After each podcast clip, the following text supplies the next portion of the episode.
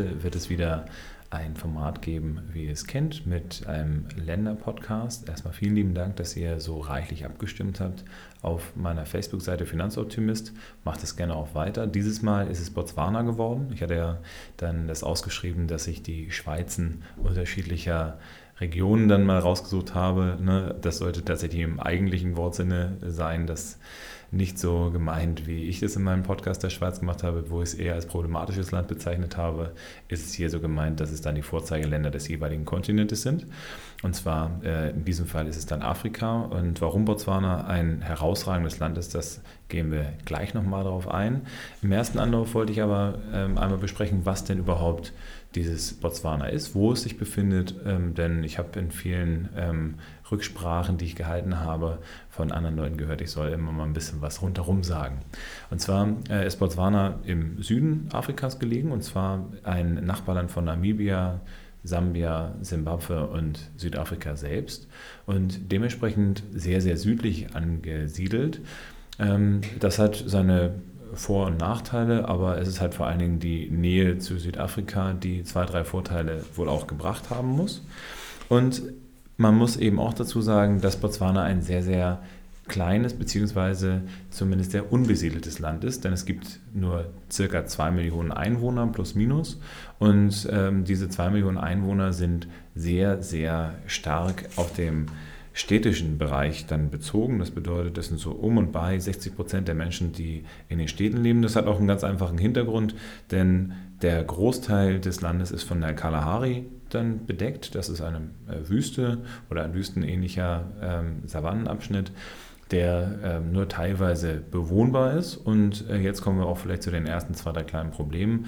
Denn in den Gebieten, die ähm, scheinbar unbewohnbar sind, leben sehr häufig dann naturverbundene Völker, die, nachdem in Botswana dann Diamanten gefunden worden waren, umgesiedelt wurden. Na, das heißt, es ist halt so, dass äh, Botswana seinen hauptsächlichen, seine hauptsächliche Einnahmequelle in den Diamanten hat. Und äh, diese Diamanten, die wurden gefunden in einigen Reservaten, die eigentlich für die Ureinwohner dann äh, vorher bestimmt worden waren. Und wie gesagt, 70 Prozent des Exportes äh, oder der Einnahmen werden dann aus Diamanten gemacht.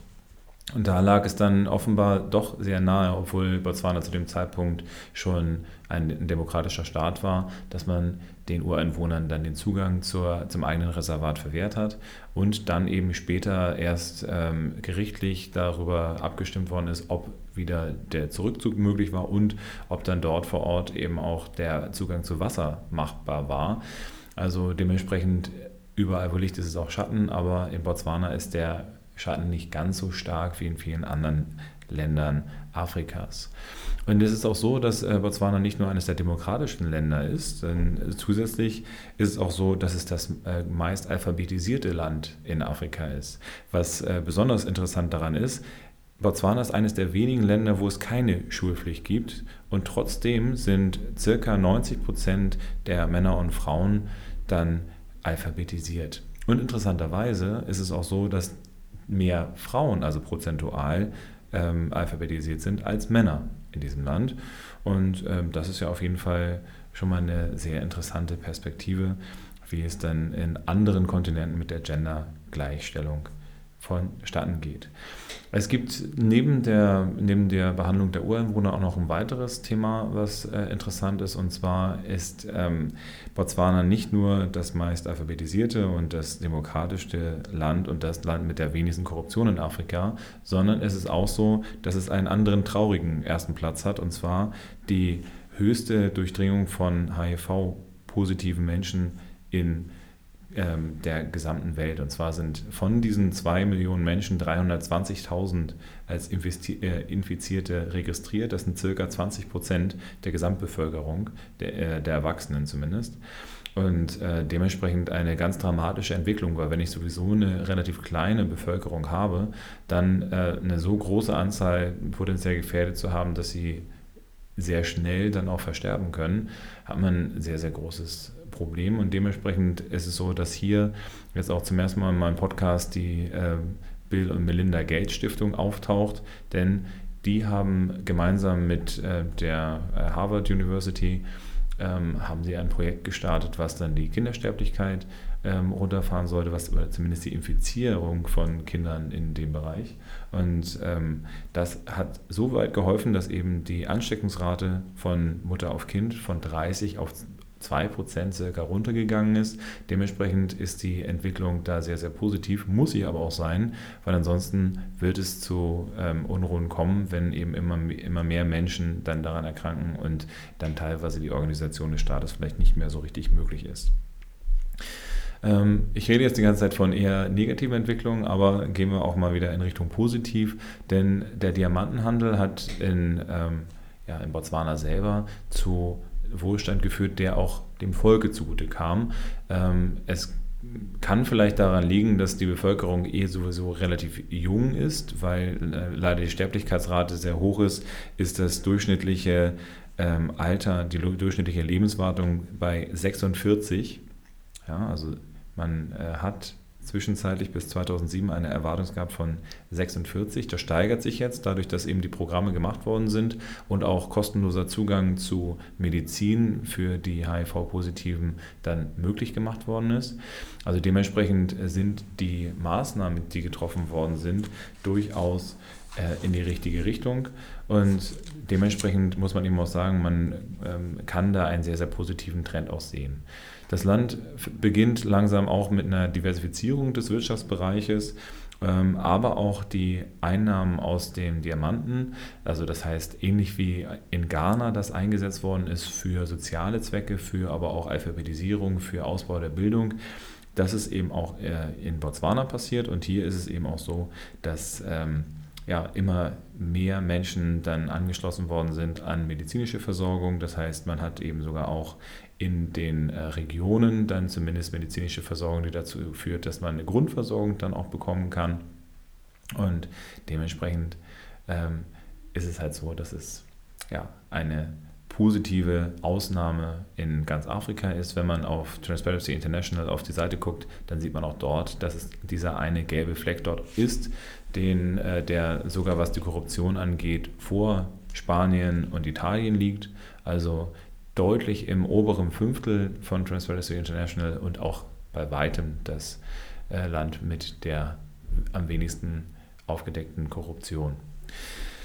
Jetzt ähm, muss man aber zusätzlich auch sagen, dass die ähm, ja, die Demokratie zwar sehr gut vertreten ist, aber es ist äh, trotzdem auch so, dass äh, zwar die Wahlen frei sind, nur die Finanzierung der Opposition ist da doch nicht so gut, wie man das sich eben aus äh, europäischen Ländern schon äh, bekannt gemacht hat. Und so ist es dann auch so gewesen, dass sich einige demokratische Parteien dann zusammengeschlossen haben zur UDC, also zur Umbrella for Democratic Change.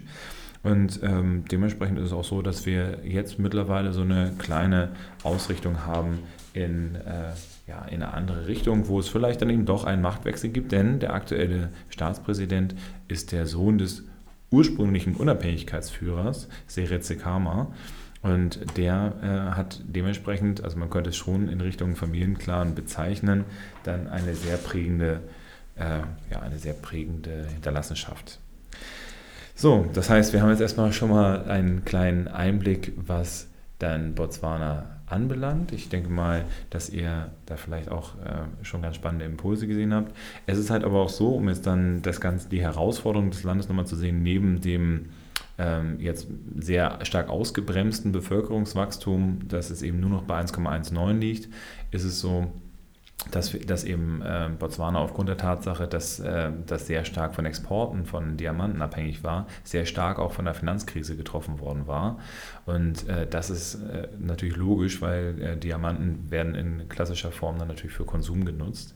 Zusätzlich ist es aber auch so, dass äh, der Tourismus einen immer wichtigeren Bestandteil dann auch annimmt, weil es eben sehr, sehr viele Wildtiere dort gibt. Also die klassischen Safaris können dort ausgeführt werden und entsprechend ist es halt so, dass wir äh, dort eine relativ positive Entwicklung haben. Das heißt, es ist von einem der ärmsten Ländern der Erde zu einem der relativ reichen Länder im afrikanischen Kontinent äh, angewachsen.